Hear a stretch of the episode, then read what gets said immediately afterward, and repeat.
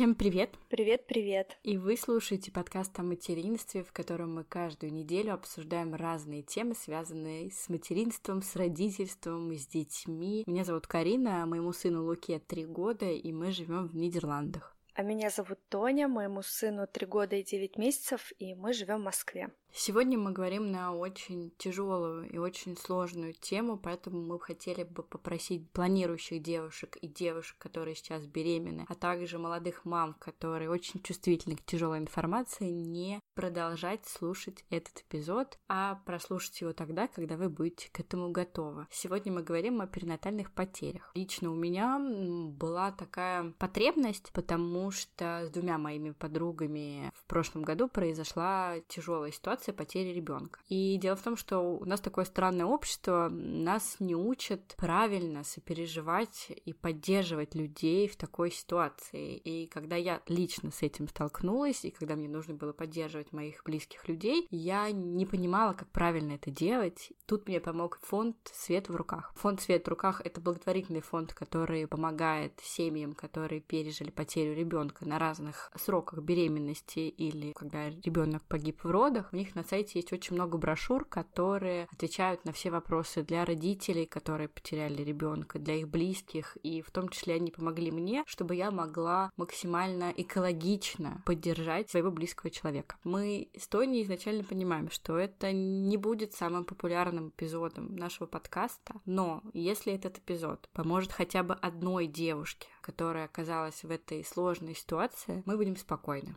Прежде чем приступить к разговорам с экспертами, мы хотели рассказать вам подробнее про фонд «Свет в руках». Фонд «Свет в руках» стал одним из первых благотворительных фондов, которые начали поддерживать. Они поддерживают не только женщин, но и пап, и даже бабушек, и всех, кто соприкасается с этим горем, они их поддерживают. Также они помогают подготовиться к следующей беременности. Я надеюсь, что один человек, который точно послушает этот эпизод, обратится в в этот фонд для того, чтобы получить свою долю поддержки. На сайте фонда вы можете узнать, как поддержать фонд, а сделать это действительно необходимо, чтобы как можно больше женщин и семей получили необходимую психологическую поддержку. Дальше мы будем разговаривать с Сашей Краус, Саша директора благотворительного фонда «Свет в руках». В нашем разговоре она расскажет о том, как появился этот фонд, как он помогает женщинам и как его можно поддержать.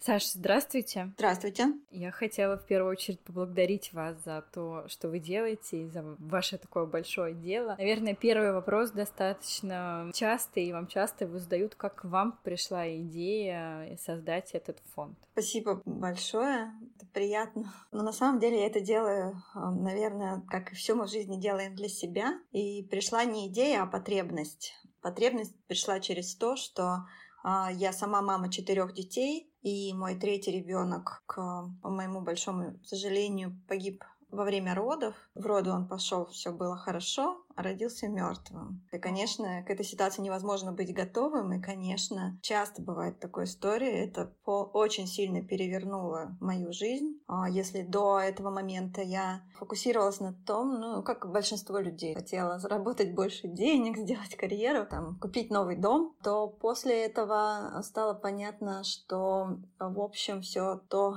что я считала важным, оно не имеет никакой ценности, потому что жизнь, она, это вот то, что проходит сейчас и то, что есть сейчас. А сейчас у меня есть то, что я могу помочь другому человеку, помочь себе и вообще чувствовать себя счастливой. И вот когда я упала в эту яму, когда ну, теряешь человека, которого по логике всей природы ты не должен потерять, потому что родители должны уходить раньше детей, и твое все будущее простроено с а, ребенком, который вот-вот родится, а, и, и тут оказывается, что все не так, и планировать ничего невозможно, и единственное, что есть, это есть сейчас, момент, в котором мы находимся. У меня появилась внутри потребность сделать что-то для таких же людей, которые попадают в подобную ситуацию, в которой оказалась я, потому что я увидела, что очень много людей, а, ну, когда я полезла в интернет с ощущением, что это случилось только со мной, я увидела, как много людей, как много женщин страдают, и многие годы после потери своего младенца, нерожденного младенца или погибшего, а, уходят в горевание о нем и пересказывание истории своей, ужасной, конечно, но все же это не исцеляет. У меня возникла потребность сделать что-то для таких людей, потому что ну, я считаю, что мне повезло в этом больше, чем другим, и я получила помощь и заботу от окружения, которая мне помогла меня, меня саму вытащить. Вот, так создался благотворительный фонд «Свет в руках». Угу. Получается, сколько лет вашему фонду?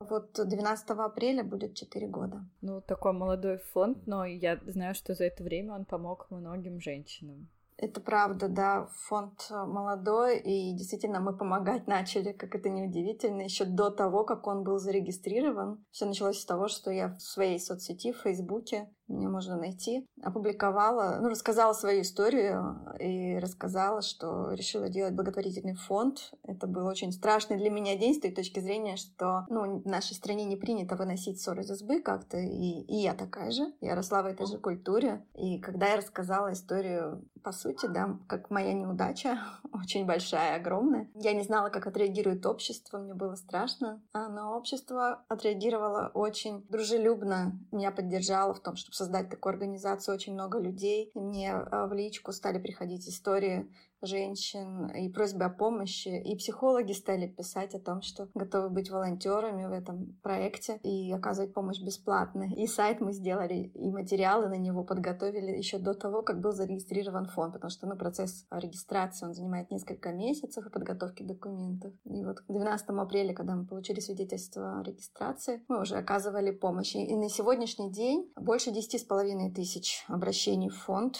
больше 12 с лишним тысяч а, врачей, которые прошли через наши образовательные программы. Да, об этом поподробнее. Как работает ваш фонд? Вы помогаете родителям, которые попали в эту ситуацию, и еще обучаете специалистов. Можете там поподробнее рассказать про работу фонда? Какие функции да, у нас э, два больших направления. Ну, цель одна, да, цель, с которой создавался фонд. Наша миссия — это чтобы каждый человек, который попал в подобную историю, в ситуацию перинатальной потери, перинатальная потеря — это потеря ребеночка во время беременности, в родах или вскоре после рождения, имел возможность получить помощь, не оказывался одинок, в своей ситуации. И поэтому два больших направления с самого начала мы взяли, потому что место, где человек, где семья, где женщина со своим партнером узнают о том, что беременность остановилась, да, или ребеночек погиб, это стены медучреждения. И поэтому очень большая важная работа примерно половина деятельности фонда — это работа с медиками, с а, роддомами, перинатальными центрами, женскими консультациями. И в чем она заключается? Она заключается в том, что мы для врачей подготовили и им предоставляем образовательную программу по коммуникации с пациентом в сложной ситуации. Потому что проблема в чем?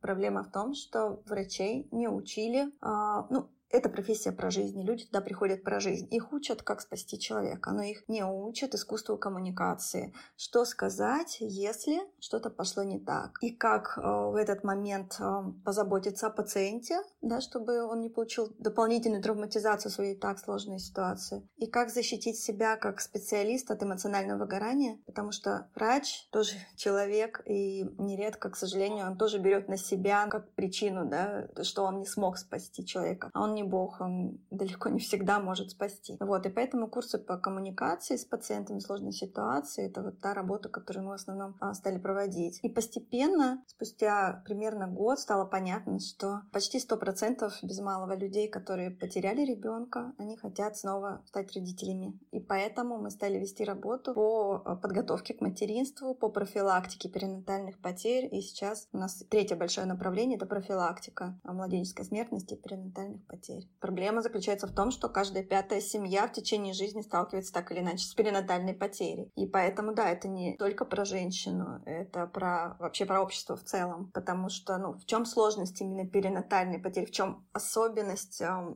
потери ребенка в таком периоде? Для всего общества ребенка не существует до того момента, пока он не, ну, не начал жить в доме родителей, с ним не начали ездить в гости, ходить гулять. А для родителей Ребенок существует с момента, как они узнали о том, что мама беременна. Ну и в этом основная да, сложность, и в этом основное непонимание. А родители с того момента, как узнали, что они будут мамой и папой, а бабушки, что они будут бабушками и дедушками, с этого момента все их будущее уже простраивается в соответствии с тем, что у них вот будет внук или внучка. Они даже знают, когда. И да, мы очень э, стремимся к тому, чтобы эта проблема не была проблемой только женщин, потому что сколько я общалась с экспертами разных специальностей, да, врачей, медиков, они все в один голос говорят, что проблема невынашиваемости, проблема бесплодия или смерти младенца — это всегда 50 на 50 между мамой и папой. И поэтому к материнству, к отцовству, к родительству вообще нужно готовиться. И поэтому мы готовимся к свадьбе, мы готовимся к дню рождения, но к родительству нередко мы относимся, ну, как-то как само собой разумеющееся, да. И это большая ошибка и большая проблема. И хочется, чтобы люди более осознанно подходили к вопросу, когда они готовы пойти в материнство и в отцовство, потому что это предупредит и уменьшит количество перинатальных потерь, которые происходят. Там можно обратиться, и в том числе, если вы собираетесь стать родителем после того, как потеряли ребенка, у нас есть программы, которые помогают подготовиться к этому моменту. С точки зрения психологии мы не берем в своем фонде медицинские аспекты, мы фокусируемся на психологической информационной помощи. Поэтому мы помогаем понять, а готов ли я к тому, чтобы снова пойти в родительство. По разным аспектам проверяем. Также мы сопровождаем беременных женщин, которые пошли в беременность после того, как до этого потеряли малыша. И, конечно, им очень нужно сопровождение, потому что уровень тревоги, как правило, зашкаливает, э, и нужна помощь им. Такие программы у нас тоже есть. Наши психологи, а, которые работают в фонде это профессиональные психологи, которые обучены нами или а, нами отфильтрованы как экспертного достаточного уровня для того, чтобы такую помощь оказывать. И только такие люди входят в состав команды фонда. У нас очень серьезная система не только отбора, но и контроля качества работы психологов. У нас отстроенная система супервизии, интервизий, а, работы кураторов, которые по группам контролируют работу вот каждой группки психологов. И на сегодняшний день у нас больше 150 человек со всей России профессиональных психологов, которые оказывают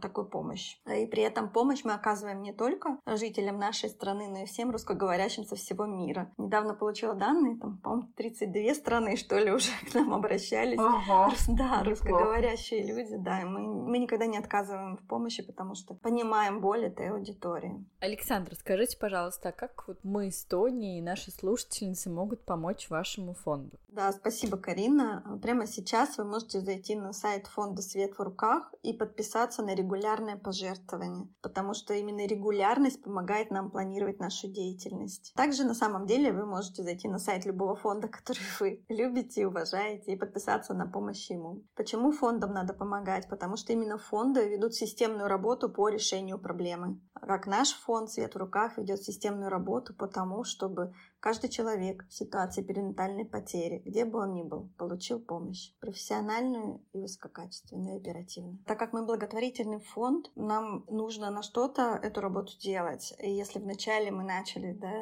группа энтузиастов, я сама лично два года работала как волонтер до тех пор, пока не стало понятно, что ну, я больше ничем не смогу заниматься, потому что фонд занимает 200% времени моей жизни, больше, чем рабочее время. Вот. И нам стали давать гранты и появилась возможность финансировать и собрать команду действительно профессиональных людей, для которых работа в благотворительном фонде стала их работой. При этом есть а, мнение, что в благотворительных фондах люди должны работать бесплатно. И, конечно, это моя боль, потому что когда там я и девчонки, которые работают в команде фонда, тратят все свое время и даже больше того и выходные, и ночами, занимаясь работой в фонде, у нас есть свои семьи. Ну, это для нас работа, это для нас, с одной стороны, стороны, призыв, да, по велению души и сердца, но с другой это стало работой, которой им посвятили все свое рабочее время. Поэтому это нормально, что люди, профессионалы, получают зарплату. И фандрайзерить, то есть привлекать деньги на выплату зарплат, непросто, потому что, ну, потому что мы же доноры Доноры — это люди, которые отправляют деньги в фонды. Они uh-huh. хотят помогать напрямую тем, кому нужна помощь. И часто вопрос финансирования команды фонда, который это... А, а почему фонд? Почему не напрямую помогать? Потому что именно фонд проблему решает системно. Например, вот мы как фонд, мы стремимся к чему? К тому, что система помощи, которую мы создали, которую мы протестировали, которую мы увидели, что она эффективна, мы ее внедряем внутрь государственной структуры. Мы хотим, чтобы в каждом медучреждении, в котором находится женщина, она могла получить помощь и возможность эту помощь получить. И мы стремимся к тому, чтобы, по сути, наш фонд не был нужен для решения такой проблемы. Вот. Но это невозможно сделать, э, не будучи организацией. И для этого нужна команда, для того, чтобы это все получилось. Поэтому, конечно, нам регулярные пожертвования — это то, что помогает эту команду содержать. Потому что на сегодняшний день а мы на, ну, на 90% почти сидим на грантах. То есть выиграли грант, есть деньги. Не выиграли грант, нет денег. Ну, вот такая история. И, конечно, мы развиваем фандрайзинг, привлекаем пожертвования. И пожертвования привлекать на тему помощи взрослым людям тоже сложно, потому что когда у донора есть выбор пожертвовать на операцию ребенку, которая будет сделана, там ребенок выживет, да, или взрослому, который потерял ребенка, который очень сильно проседает по здоровью, по отношениям в семье, по своему будущему родительству.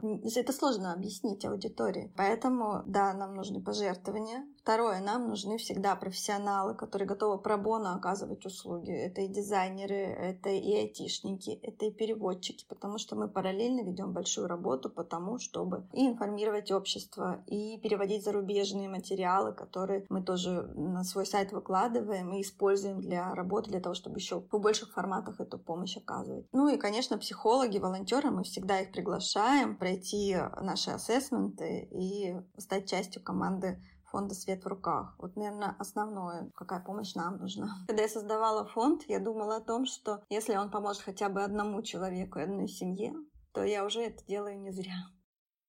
Огромное спасибо Саше за ее смелость и за создание этого фонда, который несет в себе очень благую миссию.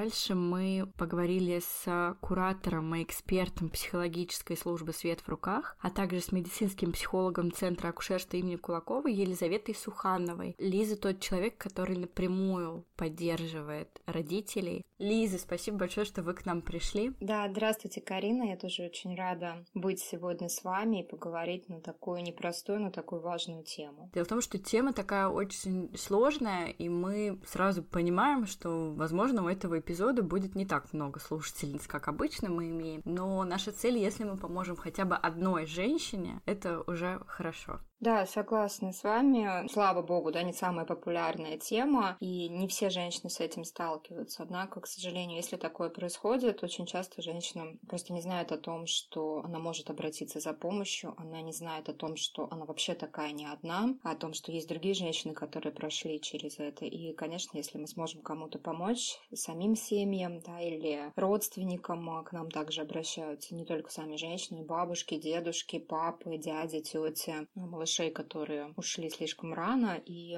эта помощь для них также важна и также актуальна. Будет замечательно, если этот подкаст сможет кому-то помочь, немножко разобраться, что сейчас происходит, или подскажет, как поддержать родственницу, которая потеряла ребенка. Лиза, вот скажите, пожалуйста, какая-то есть сухая статистика о том, как часто женщины встречаются с потерей ребенка, потому что когда у моей подруги это произошло, я начала что-то гуглить, и я узнала такую информацию, что каждая пятая беременность беременность э, заканчивается неуспешными родами. Вот это правильная статистика? Да, да, можно сказать приблизительно каждая пятая женщина. Здесь мы говорим о потере в течение всей беременности, в родах и э, ранее неонатальная смерть. Конечно, да, там замерших беременностей, потерь на небольших сроках их больше, чем неонатальная смерть, но тем не менее все в общую статистику, если собирать, то примерно каждая пятая. И на самом деле есть э, некий ряд потерь, о которых женщины даже не знают, да, то есть потеря потеря была, но она произошла на таком раннем сроке, что женщина этого даже не заметила. В принципе, да, их подсчитать очень сложно. Обычно такую потерю выявляют только в случае, если женщина сдавала тест на ХГЧ, который начал подниматься, да, то есть тест на уровень гормона, который говорит нам о беременности. Именно на него реагируют тесты на беременность. А обычно такие тесты сдаются, если женщина обращается за помощью к вспомогательным репродуктивным технологиям и, соответственно, хочет получить ответ, получилось или нет. Вот, поэтому полную статистику, совсем полную,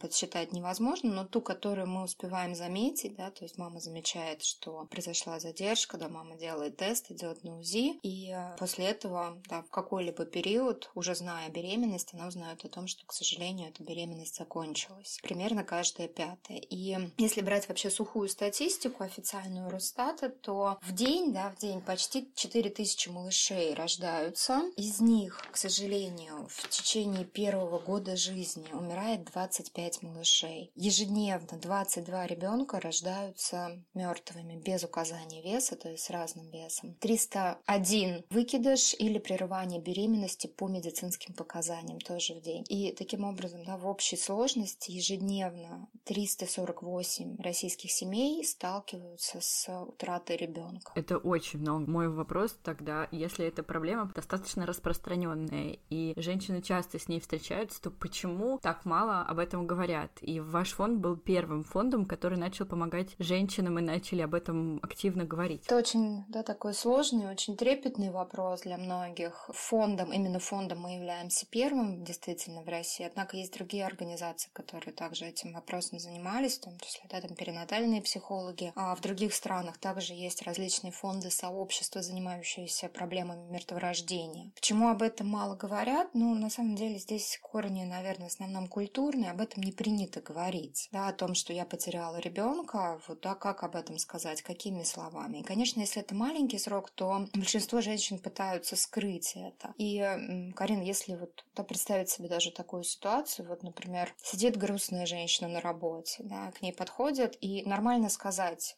я грустная, потому что у меня там кто-то из родных умер, да, и люди знают, что на это ответить, люди знают, как поддержать. Ситуация, когда женщина говорит, я потеряла беременность, которой было 7 недель, это не вписывается немножко в какие-то нормы, рамки. Более того, э, самой женщине тяжело это озвучить. Но и людям, которые слышат такое, да, большинство говорят, я просто не знаю, что сказать. Правильно ли высказывать соболезнования? Или надо наоборот сказать, ей не грусти, все будет хорошо, родишь еще одного. И поскольку вот этой культуры культуры нет, нет и спокойного принятия того, что я могу этим поделиться, я могу говорить, и это реальное горе, да, и очень часто нас же мамы тоже спрашивают, а нормально, что я плачу, да, потому что даже нет понимания, что это тоже горе, это тоже утрата, и как мы оплакиваем там любого другого человека, мы имеем право оплакивать ребенка. Или мама спрашивает, а я мама или нет, да, если она, например, потеряла ребенка в родах. Ребенок был, беременность была, роды были, но нет вот этого осознания, что я все равно мама. Поэтому как об этом сообщать, какими словами, а, очень часто сами женщины, не знаю. И их тоже можно понять, потому что действительно, мне кажется, тут какой-то культурный код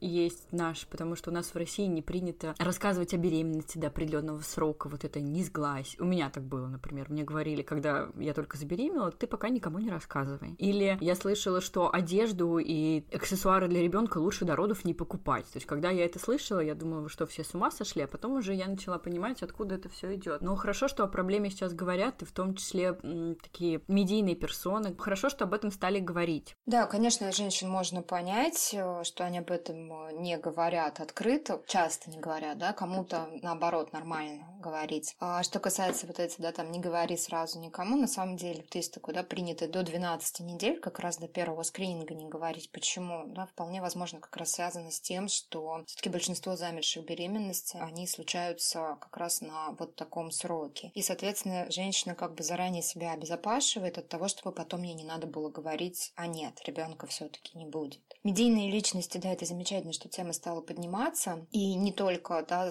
какие-то зарубежные известные люди. У нас тоже были случаи, когда блогеры, да, известные, говорили о том, что с ними так случилось. Но, к сожалению, вот опять же, если посмотреть комментарии к этим постам, там очень много, конечно, поддержки, там очень много сочувствия, соболезнований и так далее. Но, к сожалению, встречаются все равно комментарии. Зачем об этом говорить, да, зачем зачем об этом писать? Или там, не дай бог, какие-то фотографии были такие случаи. Да? Фотография погибшего ребенка была опубликована. Сейчас не буду называть тоже имен блогеров, но вот да, определенный уровень э, негативных комментариев, он все равно есть. И, конечно, когда женщина, например, читает это, она может бояться говорить, потому что а вдруг кто-нибудь ей тоже скажет, ты зачем это вообще озвучила? Это какое-то твое там внутреннее горе, о таком не говорят. И все равно это, с одной стороны, тема поднимается, и это здорово, с другой стороны, э, отношение общества еще не до конца адекватно этой ситуации. Давайте вот поговорим про женщину, которая встречается с этим горем. Какие стадии она проходит в своих переживаниях? Тут нет такого, что что-то нормально, что-то нет, нет э, правильного списка, как женщина должна грустить или горевать, но просто поговорим о женщинах, которые с этим сталкиваются. Как вот у них все это происходит?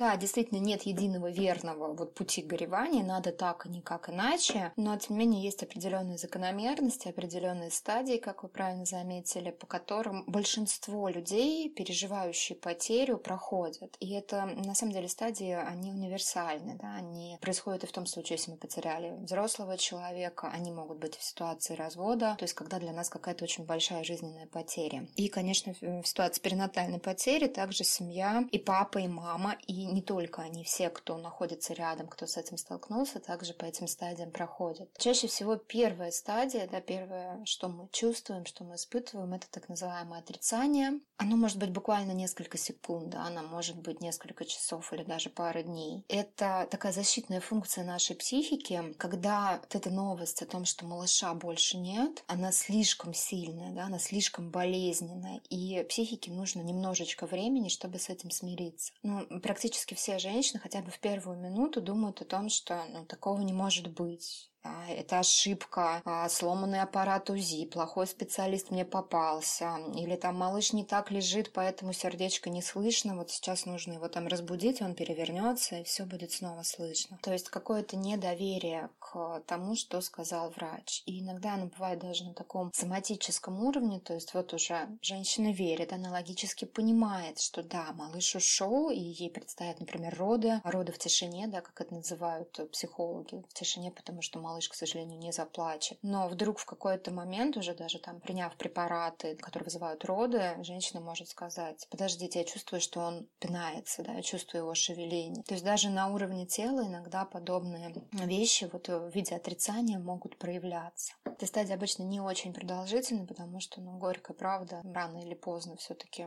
мы ее примем и поймем. Далее стадия, тоже через которую практически все проходят, это стадия гнева или стадия агрессии, агрессии иногда ее называют. Это не про то, что кто-то там злой, плохой или какой-то еще, да, это про то, что, опять же, наша психика по-другому не может справиться с настолько болезненной новостью. И вот этот вот гнев, он может быть направлен в разные стороны. Он может быть направлен во внешний мир, и это иногда злость на медицинских сотрудников, которые не уберегли, не досмотрели, да, просто потому, что именно они сообщают вот этот вот диагноз, да, вот эту плохую новость. Иногда этот гнев может быть направлен направлен на партнера. Особенно если были какие-то сложности в взаимоотношениях, например, ребенок, может быть, был не очень желанным со стороны партнера, да, или как-то не так поддерживает, как женщине хотелось бы. Это может быть э, гнев вообще на мир, так скажем, на мир, в котором вообще может произойти что-то настолько ужасное, что мой ребенок ушел. Здесь часто бывают фразы, например, почему всякие наркоманки, алкоголички рожают и у них все нормально, а я так хотела я так ждала этого ребенка, именно со мной такое произошло. И второе направление гнева, он может быть направлен внутрь, то есть на саму себя. И здесь мы говорим о чувстве вины, с которым, вот по моему опыту, да, практически каждая женщина, потерявшая ребенка, испытывает чувство вины. Оно практически всегда иррационально, да, то есть это не про то, что она действительно что-то сделала не так, это про то, что вот опять же так работает наша психика. Женщина начинает искать какой-то свой поступок, неважно, во время беременности, вообще в течение жизни, который был тем, что смогло поспособствовать вот этой вот потере. Это может быть все что угодно. Я должна была там пить витамины, я должна была лечь в роддом пораньше, я должна была там слушаться врачей, я должна была обследоваться до беременности. Естественно, ни одна мама не желает своему ребенку того, чтобы он умер, да, и мы не можем предвидеть и предсказать все. Таким образом, да, чаще всего вина, она ну, ничем не обоснована. То есть женщина, конечно же, ни в чем не виновата, что бы ни происходило. Но, тем не менее, вот эти мысли мысли пройти вот эту работу горя без них практически нереально. И следующая стадия, которая идет либо после гнева, да, иногда они очень сильно перемешаны между собой, это стадия так называемого торга. Торг, опять же, может быть про прошлое, когда женщина ищет всеми силами, ищет тот момент, когда вот эту реальность можно было изменить. И здесь очень много обычно бывает вопросов к врачам, к психологам, кому угодно. Да, вопросы, например, а если бы я а, ушла с работы больше отдыхала, но ребенок был бы жив? Если бы я не полетела на самолете, неважно, пила витаминки, еще что-то сделала, с моим ребенком было бы все хорошо, да, мы как будто бы ищем тот момент, когда это все можно было изменить. И торг также достаточно часто бывает направлен в будущее. Здесь обычно вопросы мамы про следующую беременность. А если я пройду обследование, да, мой ребенок будет там здоровым, живым и так далее. Самые разные могут быть вопросы, но все они про будущее, да, или просто утверждение. Ведь такого не повторится, да, снаряд дважды в одну воронку не попадает, спрашивают мама. Про то, что очень страшно, что, в принципе, вся эта ситуация может и повториться. Бывает и такое, что потери происходят не один раз в жизни женщины. Следующая стадия – это стадия депрессии. Можно, наверное, сказать, что она самая тяжелая, да, именно в эмоциональном плане для мамы. Ну, слово депрессия, думаю, многим знакомо. Это в первую очередь потеря какого-то интереса к жизни, очень мало сил может быть у мамы, ничего не радует. Бывает и такое, что женщина, например, достаточно быстро снова забеременела и не пройдя по всем этим стадиям. Вот эта депрессия, она как раз может прийти уже во время следующей беременности. Даже врачи иногда недоумевают, как же так, вот она так хотела ребенка, мы вот все сделали, она забеременела, а теперь вот она приходит ко мне и вообще не радуется, да, как будто бы она не рада этой беременности. Дело в том, что в этой стадии действительно очень сложно радоваться, да, тому, что происходит, э, включаться в жизнь, у женщины просто может не быть на это сил. В какой-то степени эта стадия, она нормальна, то есть все эти стадии — это норма, это то, через что мы все проходим. Но, конечно, если есть какие-то уже более серьезные проявления, здесь могут быть нарушения уже сна или нарушения, например, аппетита, то вполне нормально обратиться за помощью к специалисту. Сейчас рассказываю вам классификацию по Элизабет Кюблер-Росс.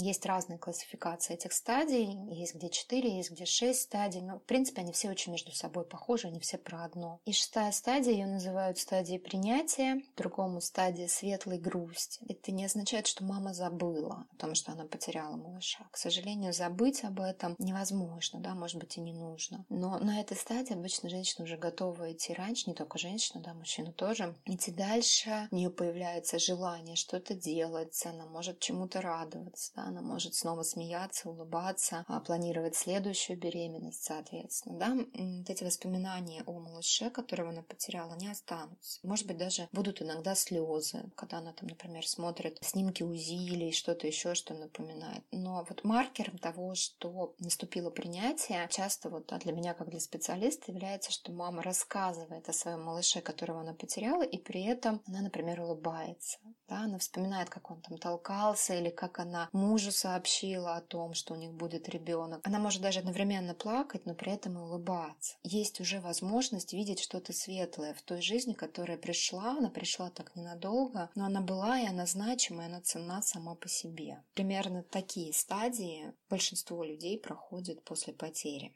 Я тогда хотела вас спросить насчет длительности. Я тоже понимаю, что это индивидуально для каждого человека. Кому-то достаточно трех месяцев, чтобы это пережить, кому-то полгода, у кого-то затягивается. Но вот в среднем сколько женщине нужно от самой первой стадии до последней? Сколько времени должно пройти, чтобы она могла там со слезами, но с улыбкой уже говорить об этом малыше? Мне очень хочется сейчас сказать, дать какую-то табличку, вот там через два месяца будет то-то, через три месяца то-то будет, но вообще нет никаких четких закономерностей. Это может быть действительно 2-3 месяца, это может быть год, это может быть 2 года. И здесь важно тоже понимать, что ни срок беременности, да, ни какие-то еще особенности не влияют на то, как быстро женщина будет проходить по этим стадиям, как быстро она придет к принятию. Здесь очень много других нюансов, которые на это могут повлиять, да, какое значение было у этой беременности, у этого малыша, насколько она была долгожданная, какая есть рядом поддержка или нет этой поддержки поддержки, если у женщины возможность горевать, а если у нее разрешение от окружающих на это горе, или она все прячет в себе. И это, конечно, тоже затягивает процесс горя, если нет возможности его с кем-то разделить или хотя бы открыто проявлять свою грусть, свою печаль. Поэтому вот четкого ответа на этот вопрос у меня нет. Но это для меня все равно, что спросить там, наверху это насколько высоко. Да? То есть я не знаю.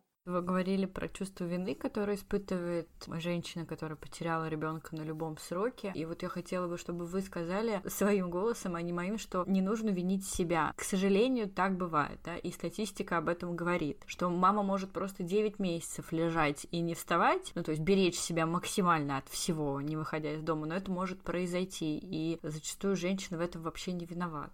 Да, разумеется, здесь вины женщины нет, ну, за исключением, наверное, каких-то там, да, экстремальных ситуаций, опять же, там, употребления различных запрещенных веществ, да, как ни грустно, но, к сожалению, для некоторых женщин беременность не является тем фактом, который заставит их прекратить эти вредные воздействия. Это отдельный разговор. Да, естественно, большинство мам оберегают своего ребенка, и они сознательно не сделали ничего плохого, да, не сделали ничего того, что действительно повлекло за собой эту потерю. Когда они на торге как раз вот эти вопросы задают, вот если бы я там не полетела на самолете. Тут самое сложное не поддерживать, да, не поддерживать вот эту вот идею, потому что мы действительно не знаем. Самое сложное это сказать. Мы не знаем, что было бы. Понимаете, сказать, ты не виновата, да, это можно, это естественно, это нормально, и мы говорим это, но оно так не работает. Просто сказать, ты не виновата, и женщина такая, ну да, действительно, я не виновата, буду жить дальше. К сожалению, это невозможно. В какой-то степени степени это, опять же, нормальная стадия. Вот эта стадия вины, и нахождение в ней также необходимо нашей психике. Вот разобрать чуть ли не по минутам, как что происходило. Поэтому, естественно, да, как э,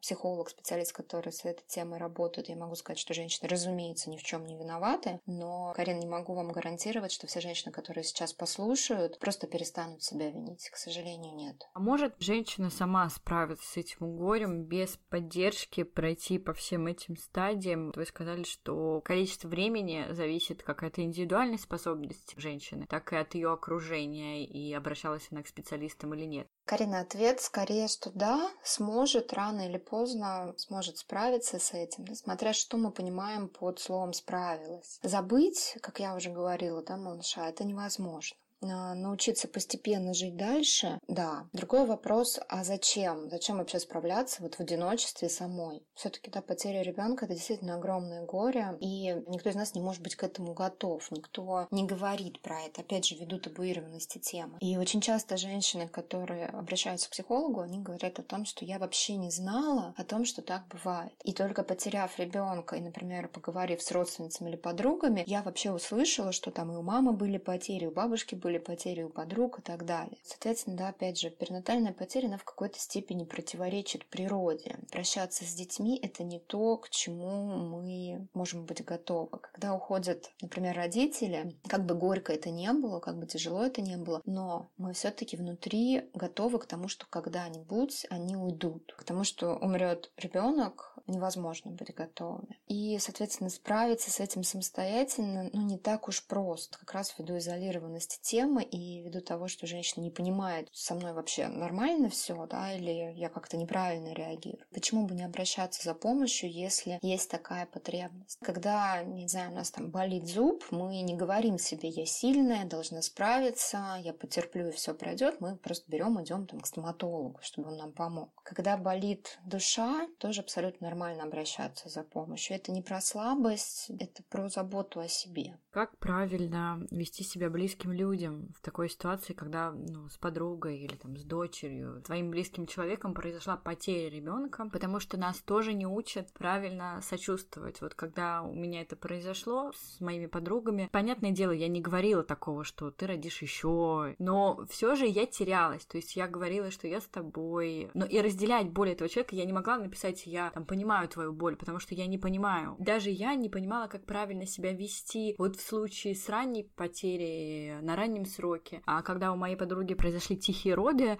Я просто сутки пыталась сформулировать сообщение, потому что я тоже плакала, я не понимала, как... Я, я, я понимала, что что бы я ей не сказала, ей точно не станет легче от моих слов, но при этом мне хотелось как-то дать ей понять, что я рядом, и что если что, она всегда может ко мне обратиться, чтобы мы вместе поплакали, поговорили, погоревали. Но у меня нет таких знаний, и я думаю, что у других тоже людей нет правильного понимания, как поддержать, потому что вот такой у нас мир. Карин, на самом деле, то, что вы сейчас сказали, что вам хотелось сказать подруге, да, и то, что вы не говорили, это, по сути, абсолютно верно, абсолютно правильно. Давайте это попробуем как раз разобрать вот фразы, которые, может быть, не стоит произносить, с которыми потом приходят мамы и говорят, что мне от этого было больно, да, я понимаю, что меня хотели поддержать, что это была такая вот форма поддержки, но она не работает, она не подходит в ситуации перинатальной потери. И действительно, это вот начнем с того, что, да, я тебя понимаю. Вроде, когда мы хотим сказать, сказать, что мы слышим твою боль, да, или как-то по-другому поддержать, но если у вас нет какого-то аналогичного опыта утраты, или, может быть, он есть, но вы не готовы им поделиться сейчас, так тоже может быть. Подобная фраза может быть воспринята действительно очень болезненно, как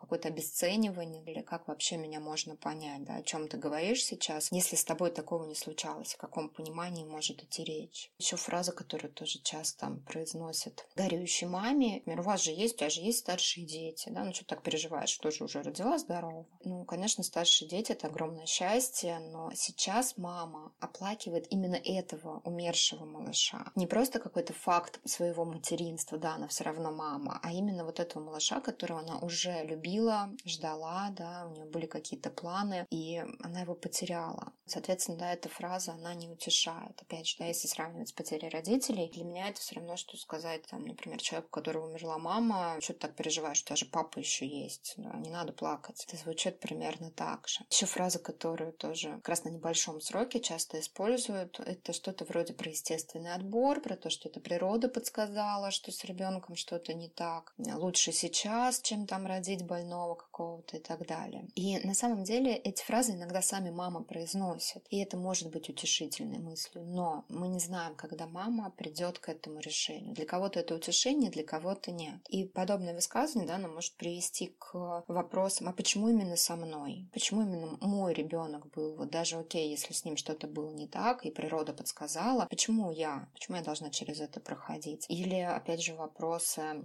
наверное, я виновата, да? Я не смогла дать жизнь там здоровому малышу, здоровому эмбриончику или что-то такое. Поэтому от этой фразы тоже лучше воздержаться. Еще что, да, что часто слышу, что мама как раз вот, да, там, вы еще молодые, вы родите еще ребеночка, да, там, с ним все будет хорошо, он будет здоров, здоров, не плачь сейчас. И так же, как с вопросом про старших детей, вот это вот какая-то такая да, умозрительная возможность родить потом какого-то другого ребенка, она же не уменьшает любви мамы вот к этому, который ушел. Конечно, она его также хотела, ждала и планировала. Да, и здесь еще, конечно, надо принимать в расчет, что может быть, да, пара родит ребенка, и, к счастью, да, большинство пар все-таки восстанавливается, приходит к решению пробовать еще раз. Но может быть и так, что либо сама пара откажется от намерения иметь детей, и это тоже нормально, это их выбор, да, либо, возможно, есть какие-то настолько серьезные сложности с здоровьем, что у них не получится родить ребенка. И произнося такую фразу, да, вы молоды родите еще, мы не знаем, что там на самом деле происходит, и точно ли они решат родить еще. Поэтому от такой фразы тоже лучше воздержаться. Ну и в целом, да, такая стандартная какая-то поддержка, как кажется людям. Соберись, не плачь, живи дальше, все будет хорошо и так далее. И эти высказывания, они,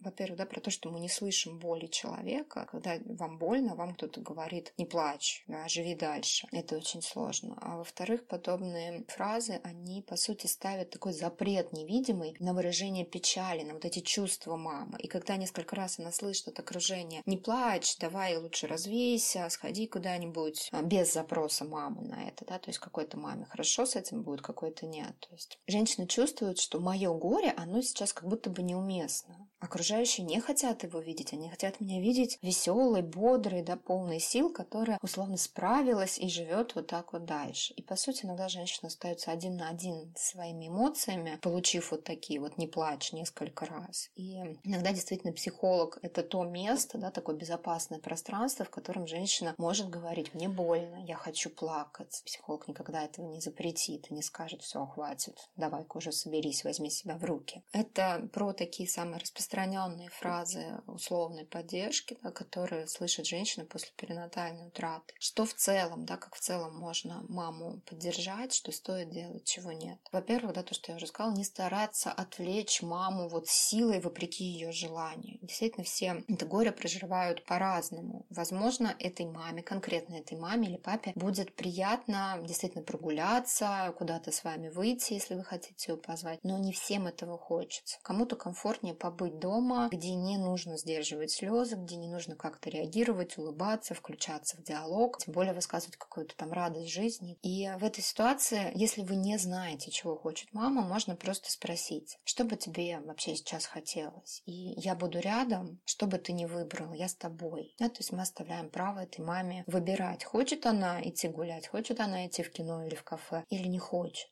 Узнайте, хочет ли мама вообще поговорить о том, что произошло с малышом. Опять же, да, для многих родителей очень важно говорить э, об этом. Даже если мама не рассказывает об этом сама, она все равно это помнит. Она не может этого забыть. И именно молчание, гробовая тишина от всех окружающих может создать у родителей ощущение запретности темы или даже собственной какой-то изолированности, прокаженности. Да, со мной случилось что-то такое, о чем даже говорить нельзя. Но и настаивать, конечно, на таких разговорах тоже не стоит, если мама об этом не просит. Опять же, да, можно прямо сказать. Я вообще даже не представляю, как тяжело тебе сейчас. Если ты хочешь поговорить о том, что произошло, я здесь, и я готова тебя выслушать. Да, Карина, это как раз про то, что вы сказали, что вы чувствовали в отношении вашей подруги, когда с ней такое случилось. Что еще можно сделать? Помочь маме с тем, что напоминает о ребенке. Это очень болезненный вопрос, когда срок беременности уже был большой, и, соответственно, что-то уже купили малышу, и есть эта память если даже ничего не купили, все равно могли остаться какие-то вещи, да, там тесты на беременность, э, снимки УЗИ, какая-то пинеточки, игрушки, которые просто как символ успели купить. Иногда мама, находясь в роддоме,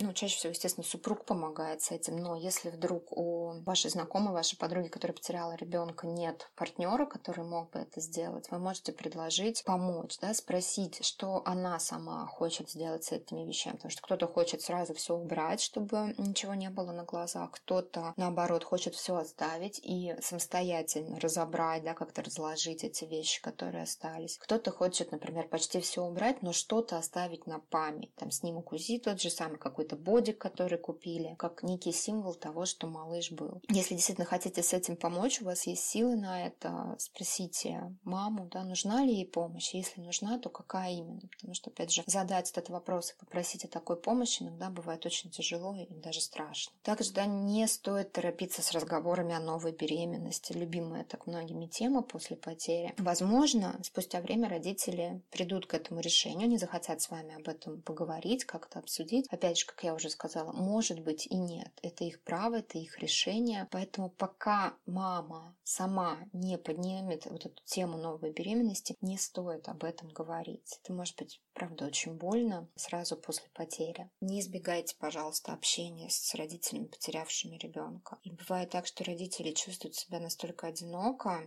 какими-то отвергнутыми из-за того, что близкие в буквальном смысле прекратили общение. И, к сожалению, я слышу подобные истории, да, подобные ситуации, иногда даже про самых близких людей. Например, мама говорит мне о том, что моя мама, да, то есть ее мама, она уже два месяца мне просто не звонит. То есть она просто исчезла. Да, я не знаю, почему так происходит. Я не знаю эту бабушку, которая тоже, возможно, горюет по своему внуку. Может быть, слишком сложно, может быть, не знает слов, может быть, боится. Да, может быть, все что угодно. Я не могу решать за нее, но всегда помните, что это очень больно тем людям, которые сейчас горюют и сейчас, возможно, нуждаются в вашей помощи. И что еще? Да, не сравнивайте, пожалуйста, горе мамы с другим каким-то горем. Это про то, что иногда люди в качестве утешения говорят, ну вот у тебя еще там, ладно, у тебя там было всего там 12 недель беременности, а вот у меня знакомая, она ребенка вот как раз там в родах потеряла. Вот это вот желание утешить маму подобным образом, сравнивая горе с чем-то другим, как нам кажется, более трагичным, более тяжелым, но оно так не работает. В момент переживания утраты это не облегчит боль. Есть такое выражение э,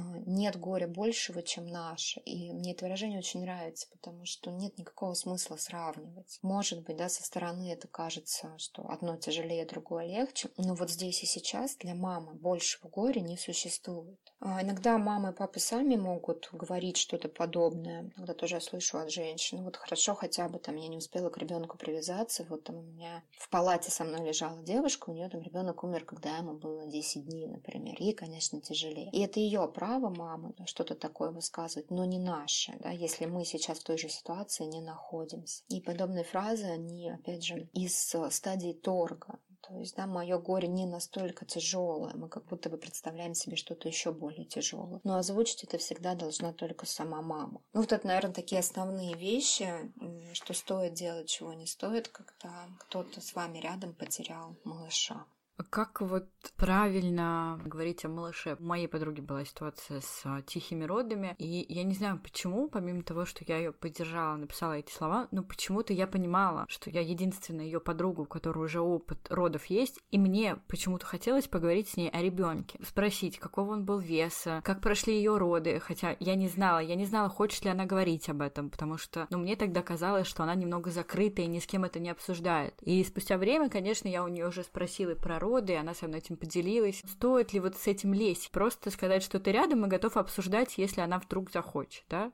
Ну, наверное, да, вкратце как-то так. Можно сказать, что я, ну вот опять же, да, фраза вот эта, она, с одной стороны, передает сочувствие и о том, что мы понимаем, что это огромное горе, это очень тяжело, с другой стороны, она не говорит, я тебя понимаю. Эта фраза, я даже не представляю, насколько тебе тяжело. И вот эта фраза, она для мам, вот именно чувствуют они какую-то поддержку, что человек хочет помочь, но при этом он не навязывается с тем, что я сейчас понимаю и все тебе расскажу, как горевать надо. Какая-то подобная фраза ваши соболезнования и предложение поговорить, да, если ты захочешь поговорить о малыше, о родах, о своем опыте, о том, как все это было, я рядом, я готова это выслушать, да, просто дать понять, что у вас сейчас есть ресурсы на то, чтобы это выдерживать, да, не все просто могут это выдержать. Что касается самого разговора о ребенке, здесь вот даже часто женщины говорят о том, что во время обследования от УЗИ, когда, например, на УЗИ выявлено было, что малыш умер, да, или у него какая-то серьезная патология, говорят о том, что вот медицинский сотрудник, вот он рассказывал, да, там у малыша то-то, у ребеночка то-то, вот у него там пять пальчиков, а потом вдруг резко ребенок или малыш превращаются в эмбриона, да, или плод становится. Этого делать все-таки не стоит, да, потому что для мамы это малыш, даже если у него серьезная патология, даже если он, к сожалению, ушел, вот этот вот момент из ребенка превращается в плод, это очень болезненно. Здесь есть и обратная вещь, то есть иногда даже на большом сроке мама все равно говорит говорит о ребенке, называя его как раз плодом. И здесь важно не навязывать ей, что это ребенок, да, мы в любом случае идем за этой мамой. Если для нее это плод, то мы говорим плод. Если для нее это малыш, то даже если он умер, даже если у него была патология несовместимая с жизнью, мы продолжаем говорить малыш. Чего не должно меняться. То есть, как мама его воспринимает, так же и мы о нем отзываемся.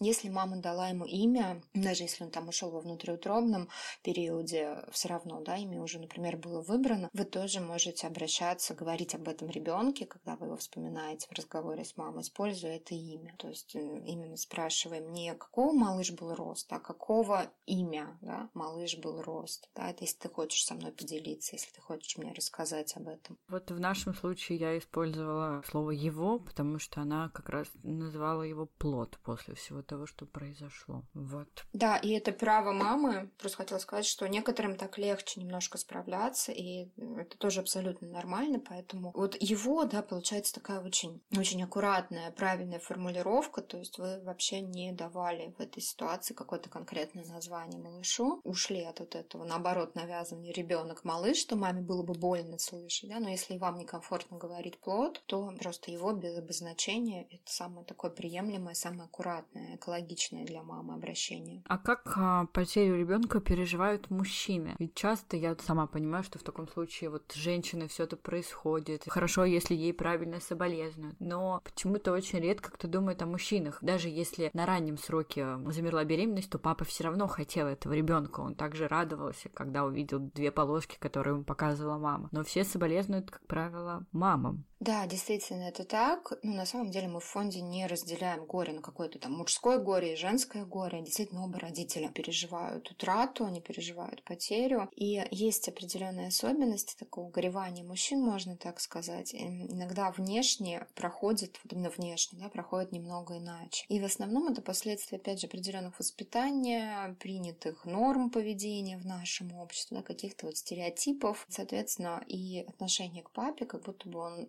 меньше нуждается в этом сочувствии, как будто бы он меньше потерял, так скажем. Конечно, это не совсем верно. Мужчина также да, страдает, такое же горе испытывает. Есть определенные вот эти особенности, ввиду чего как раз общество вот так вот своеобразно относится. Во-первых, да, мужчины достаточно часто после потери, они уходят в какую-то деятельность, то есть они проживают это горе более деятельностно. Например, это работа, да, потому что надо заработать денег, чтобы моя жена сейчас имела возможность восстановиться, отдохнуть. Иногда даже мужья говорят, давай ты, если хочешь, ты можешь не работать, уходи с работы, я совсем разберусь, я денег заработаю, главное, чтобы тебе было нормально. Иногда это какой-то быт семьи, вот все теперь обеспечить, чтобы женщина, не, опять же, да, никак там не напрягалась, ни на что силу не тратила, потому что мужчина видит, что супруге действительно больно и плохо. Соответственно, во многом это делается именно для того, чтобы супругу оградить от лишних каких-то забот. Однако, на самом деле, папам нужно определенное пространство для восстановления, и если нас да, будут вдруг слушать папа, то подумайте, да, что бы вам хотелось, как вам хотелось бы тоже восстанавливать, что вам могло бы помочь. Может быть, это какой-то небольшой отпуск, опять же, да, вдвоем с супругой, например, если есть такая возможность, куда-то съездить вместе или наоборот,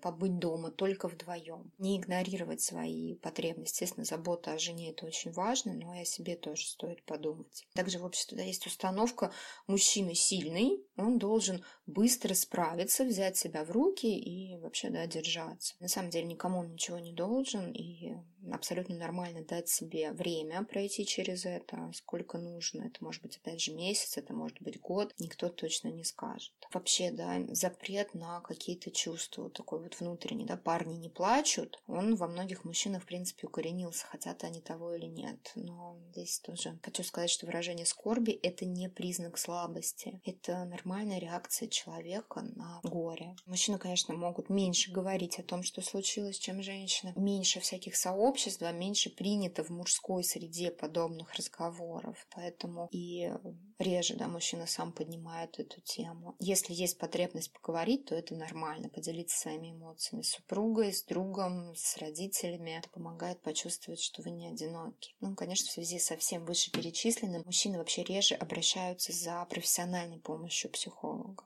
Я вот посмотрела статистику, да, когда готовилась к нашей встрече. За последние 500 заявок из них процент обращения мужчин 3 с небольшим, да, то есть это в разы меньше, это там не 50, не 10 даже процентов, это буквально единица. Здесь тоже хочу сказать, что папы могут обращаться к наш фонд за помощью, как за индивидуальной, так и группа поддержки. У нас есть отдельная группа поддержки для пап. Также мы планируем сделать отдельную группу для пар, когда семья хочет прийти вместе вместе на группу и там поговорить о том, что с ними произошло. Для пап не менее важно вот как можно более экологично пройти через вот эту беду, которая с ним случилась. Хорошо, что папам тоже помогает. Я знаю, что в вашем фонде есть а, программа подготовки к следующей беременности и сопровождения, да, вот в следующей беременности. Вот не могли бы так а, поподробнее рассказать, как женщине подготовить себя и через какое время, хотя тут я тоже понимаю уже, что это все индивидуально, кто-то через три месяца готов, кому-то нужно несколько лет. Но как вот подготавливать себя к будущей следующей беременности?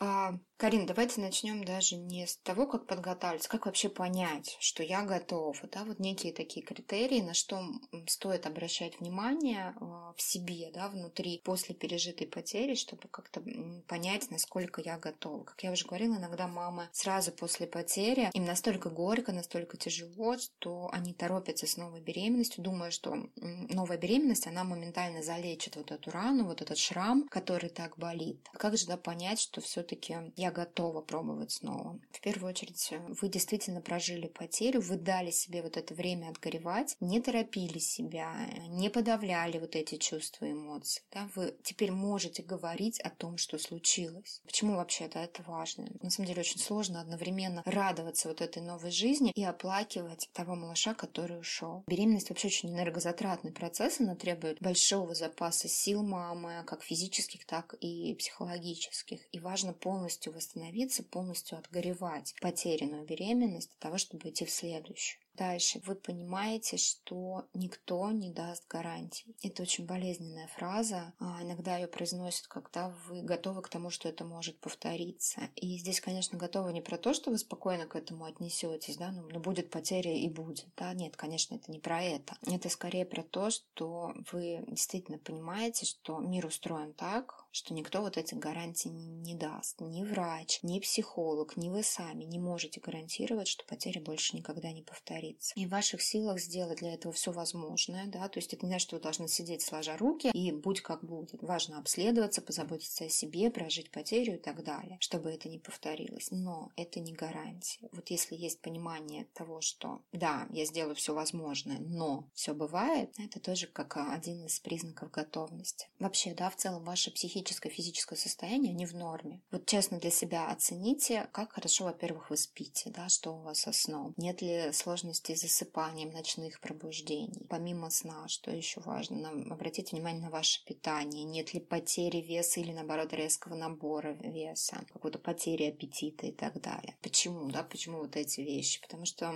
сон и питание – это обычно первые такие маркеры, сигналы того, что стресс слишком сильный. Наше тело уже реагирует на этот стресс. И, естественно, в таком сильном стрессе а, новая беременность пока что не самая, возможно, хорошая идея, и, а, может быть, достоит немножечко подождать. Есть ли вообще силы хоть чем-то заниматься? Получаете ли вы радость от этой жизни? Опять же, тоже это тот момент, который может сигнализировать, что пока что рановато осознание четко, да, что вы отделяете те две беременности, что вы, можно сказать, да, не ждете какого-то возвращения того же самого ребенка. Нет ли у вас мысли, что я хочу ребенка того же пола, да, вот у меня был мальчик, я потеряла мальчика, и вот сейчас хочу, чтобы опять пришел мальчик, который займет его место, и все снова будет хорошо. К сожалению, да, это те вещи тоже, которые говорят о том, что вы пока не отгоревали ту потерю. Новая беременность — это новая жизнь, и ждать, что все сразу станет хорошо и спокойно не стоит эти ожидания не оправдаются. И новая беременность не поможет вам забыть того малыша, которого вы потеряли. Вопрос отношений с партнером. Понять для себя, точно ли вы с партнером оба готовы к новой попытке. Можете ли вы говорить об этом друг с другом? Обсудили ли вы вообще это? Или это только ваше, например, решение, что вы готовы? Как вообще партнер реагирует на эти разговоры? Поддерживает он их? Да, может быть, он избегает их? Есть ли у вас вообще в целом согласие по поводу беременности, родительства и так далее? И ну, действительно важно, чтобы не только мама, но и папа были готовы к новой новые попытки, моральные, физические и так далее. Если пока такого четкого понимания, готовы ли вы к новой беременности или нет, его пока нет, да, то есть у вас есть какие-то, может быть, сомнения по каким-то из этих пунктов, то, конечно, с любым этим или любым другим вопросом о новой беременности также можете обратиться всегда к психологу.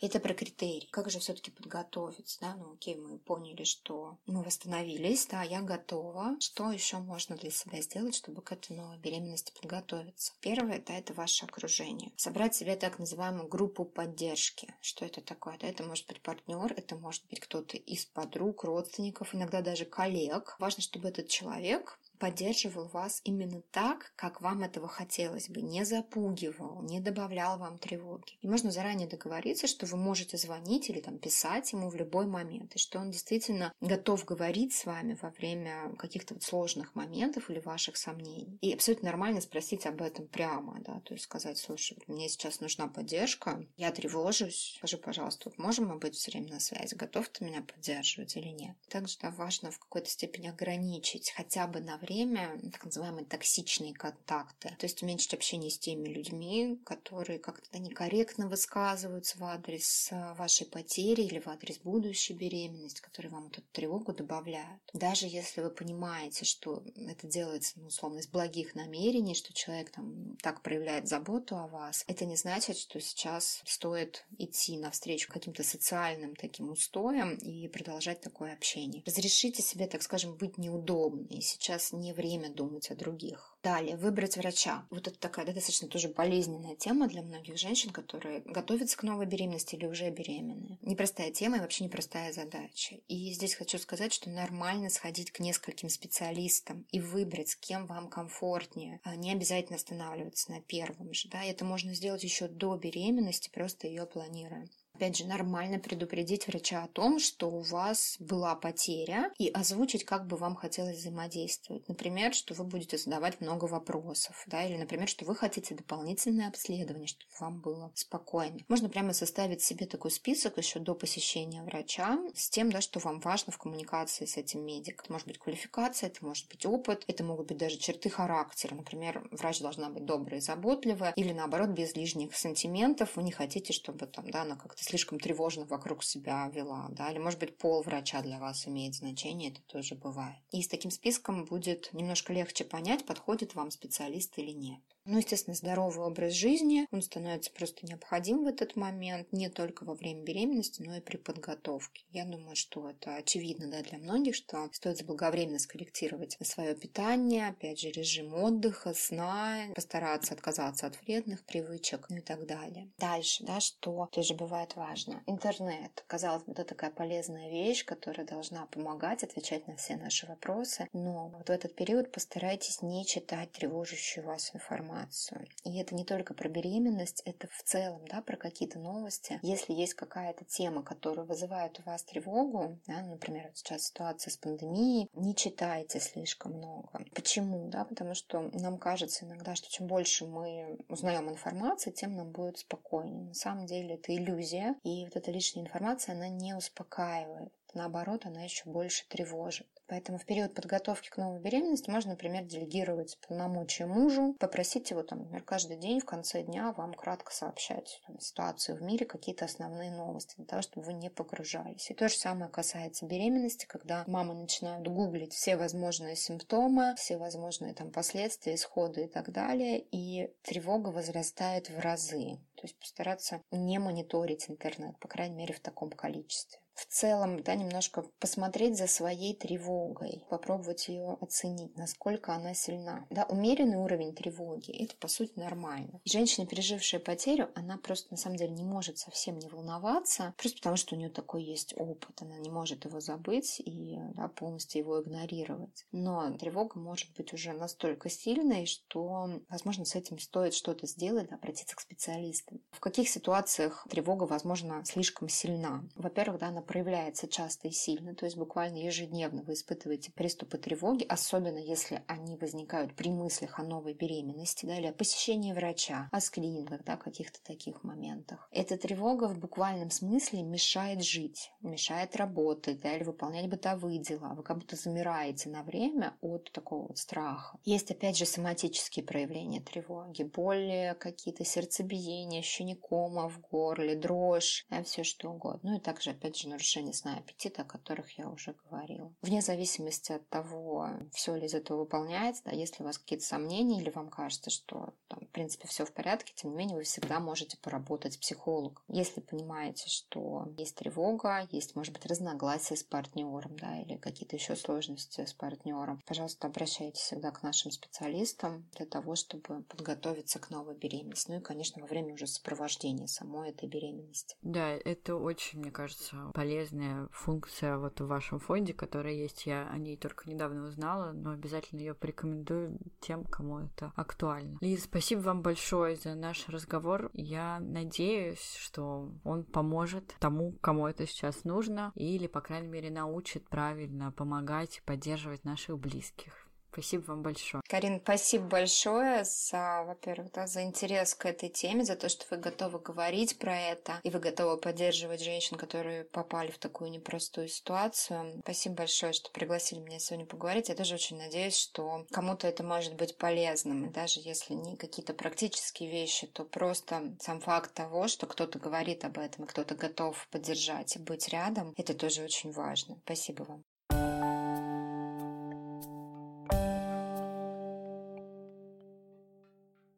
Мы надеемся, что этот эпизод был полезен вам. Это был один из самых непростых эпизодов, наверное, в истории нашего подкаста. При этом я правда надеюсь, что с помощью него мы достучимся до людей хотя бы в том, как правильно поддержать человека. Хорошего дня и берегите себя и своих близких.